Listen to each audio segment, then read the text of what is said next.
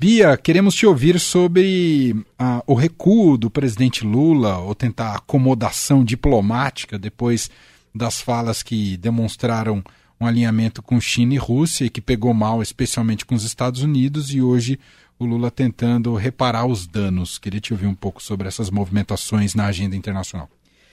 É, Manuel, é um recuo que ainda não é, digamos assim, plenamente satisfatório, né? Porque ele é, depois de uma série de falas sobre a situação na Ucrânia que irritaram muitos parceiros importantes do Brasil, aliados é, na União Europeia, nos Estados Unidos, é, e que faz, fizeram uma certa equivalência entre Rússia e Ucrânia neste conflito, quando a gente sabe que a invasão territorial, os ataques e o bombardeio começaram por parte da Rússia, e ainda sugeriu é, que é, o conflito se prolonga porque Estados Unidos e União Europeia, digamos, não têm interesse em chegar é, numa solução de paz, o que também incomodou muito europeus e americanos, considerando ainda o fato de que houve sim esforços, é, inclusive preventivos, né, é, uhum. por parte de americanos, por parte de europeus. Se a gente lembrar, houve até visita é, de europeus e do, é, a, a, Rússia, né, para tentar dialogar com o Putin. Então, não é exatamente é, esse o cenário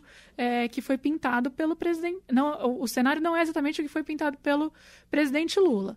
É, e isso, claro, gerou uma repercussão muito grande é, no plano internacional. O Itamaraty, aí, que vem dizendo, e, e mesmo durante a campanha, o Lula disse várias vezes que ia restabelecer pontes com os aliados, é, que ia recompor, recolocar o Brasil nas mesas de negociação. Eu acho que não há nenhuma dúvida de que há um entusiasmo é, do ponto de vista dos estrangeiros, dos governos estrangeiros, com a chegada do Lula é, no governo depois do mandato do Bolsonaro. Né? As relações ficaram estremecidas na Europa durante o governo Bolsonaro, ficaram estremecidas com os Estados Unidos quando houve a saída do Trump e a chegada do Biden, ficaram estremecidas com a Argentina, importante parceiro também é, do Brasil. É, enfim, então, de uma maneira geral, eu acho que é, muito se é, estremecidas com a China com também, para onde o Lula né? é, viajou e é, foi uma viagem, é uma viagem importante, então é, retomar o diálogo com, é, com os chineses, mas ele basicamente ele é, isso ficou atrás é, por trás é, de todas essas falas sobre a guerra que são falas muito controversas são falas é, que não se baseiam necessariamente nos fatos é, que colocam Rússia e Ucrânia meio que em pé de igualdade com relação ao conflito. Então é, o Lula está tentando ter uma postura ativa é, nessa guerra, propositiva, né, ao se, se, lançar como um possível mediador da paz, etc. É, mas esse movimento dele faz com que ele perca um pouco de credibilidade também junto a esses países parceiros. Então, de novo, há um ânimo por parte da comunidade internacional com o governo Lula, é, mas ele se envolveu numa confusão aí nos últimos dias. Lembrando que ele já tinha é, falado coisas sobre a guerra na Ucrânia, que já tinha é, de certa forma, sinalizado que esse era o pensamento dele, né? estabelecido uma equivalência entre é, o Zelensky, presidente da Ucrânia, e o Putin, presidente da Rússia, entre os dois países, meio nessa linha de quando um não quer, dois não brigam. Né? E agora ele ainda chamou, digamos assim, para a briga a União Europeia e Estados Unidos. É, não foi uma boa ideia.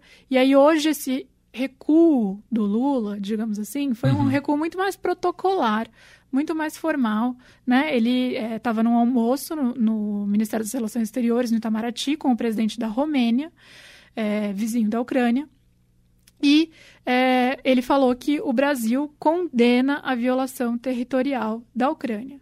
É, que é o posicionamento formal do Brasil, é como o Brasil se colocou perante a ONU, é, mas isso é suficiente para indicar é, para o mundo que o, o, o presidente brasileiro para além da posição oficial do Brasil nos organismos internacionais, que o presidente brasileiro é, não tem esse viés é, pró-Rússia, digamos assim, ou esse viés anti-americano, anti-europeu, ainda me parece que é uma manifestação muito tímida, muito protocolar, muito baseada num discurso, num material preparado para ele, como que ele vai voltar a se portar é, quando ele for fazer um discurso sem se ater ao que foi preparado para que ele leia Sim. o que está escrito. É, é, a dúvida, né?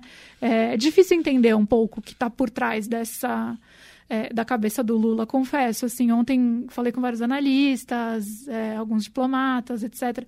É, o, no briefing, a Casa Branca foi muito dura, né? É, Sim. Com o Brasil, disse que o Brasil está é, propagandeando, né? Repetindo propaganda russa e chinesa. É, e que é profundamente problemático e equivocado esse posicionamento.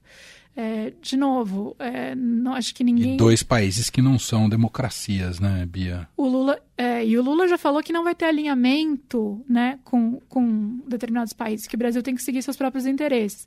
É, portanto, não há um alinhamento com tudo que os Estados Unidos fazem é, ou dizem. É, e isso é saudável, isso é parte da tradição do Itamaraty. Mas o quanto também por trás disso é, não é só um não alinhamento, mas assim uma, um posicionamento que distancia, de certa maneira, Perfeito. o Brasil desses aliados. É, e com relação a um tema tão complexo, uma das analistas com quem eu falei, que inclusive é diretora do Brasil Institute no Wilson Center, que é um, um centro de, de pesquisa e estudo baseado em Washington. A Bruna Santos, uma brasileira que mora em Washington, ela falou: isso até compromete a, a credibilidade do Brasil, que sempre foi muito ativo nos fóruns internacionais, na questão de direitos humanos. Né? Então, todo mundo muito preocupado com o que, que os Estados Unidos vai achar da visita à China. Estados Unidos, acho que eu tinha falado antes da, dele ir, Estados Unidos está ok, Estados Unidos entende essa questão, Estados Unidos se relacionam claro. com países. É, que são interessantes para eles manterem relação, eles entendem isso. A questão é entrar por esse viés aí com relação à guerra na Ucrânia, e o Lula entrou com os dois pés. Sim.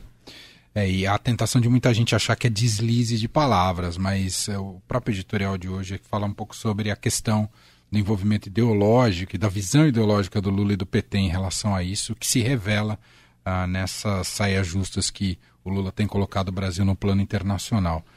Queria mudar de assunto, porque acho que é importante a gente tratar desse segundo tema, Bia, que hoje temos o, a, a triste efeméride né, dos 100 dias dos ataques golpistas do 8 de janeiro, com várias frentes ocorrendo ainda em relação como, dizer, como os desdobramentos desse dia tão terrível para o país. O que, que você destacaria para a gente? Foram mais de mil pessoas foram presas naquela ocasião, né? E a gente está vendo os desdobramentos dessas investigações. É, eu acho que hoje que a gente, a gente tem duas notícias, uma é neste plano, que é com relação ao início do julgamento no Supremo Tribunal Federal, é, das, dos 100 primeiros, 100 primeiras pessoas que foram denunciadas é, pela PGR ao Supremo. Né? Então, primeiro se encaminha um pedido de abertura de inquérito, quando a pessoa passa a ser investigada, é, mas aí a PGR decide se ela quer acusar e tornar aquela pessoa é, de fato réu, respondendo a um processo na justiça ou não. Então, as 100 primeiras denúncias que chegaram da PGR estão passando por julgamento no plenário virtual do Supremo e até agora dois votos foram concedidos, ministro Alexandre de Moraes e ministro Dias Toffoli. E os dois na linha de que sim, que essas pessoas devem ser tornadas réus, né? Então, eles passam a, a formalmente estarem respondendo a um processo na justiça. É, ainda não tem desfecho para esse julgamento.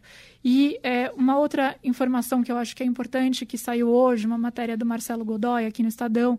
É... Que, aliás, posso fazer um parênteses? Estava brilhante ontem no Roda Viva, Marcelo. Godoy, para variar. Ah, parabéns, Marcelo, é sempre um orgulho te acompanhar. Eu já, já o elogiei, acho ele, né, é firme, Sim, certeiro. É impressionante. O Marcelo falou, ah, que demais. e, mas a, a, o que acontece? É, o Planalto, ele ficou de fora dos alertas enviados pela Secretaria de Segurança Pública do DF a outros órgãos é, em Brasília com relação à organização e segurança para o dia 8. Né? Então, um documento mostra que o plano que foi traçado pela Secretaria de Segurança Pública do DF para proteger a esplanada dos ministérios no dia 8 foi enviado para o Supremo, é, foi enviado para o Congresso, foi enviado até para o Itamaraty. Mas não foi enviado para o Planalto, porque não chegou no GSI, no Gabinete de Segurança Institucional e no Comando Militar do Planalto. É, então, isso complica um pouco a situação do ex-ministro Anderson Torres, né, que era o secretário de é, Segurança Pública à época do DF. Está preso. É, porque fica parecendo que não quiseram, é, de fato, não quiseram mandar um sinal ali para o Planalto se preparar.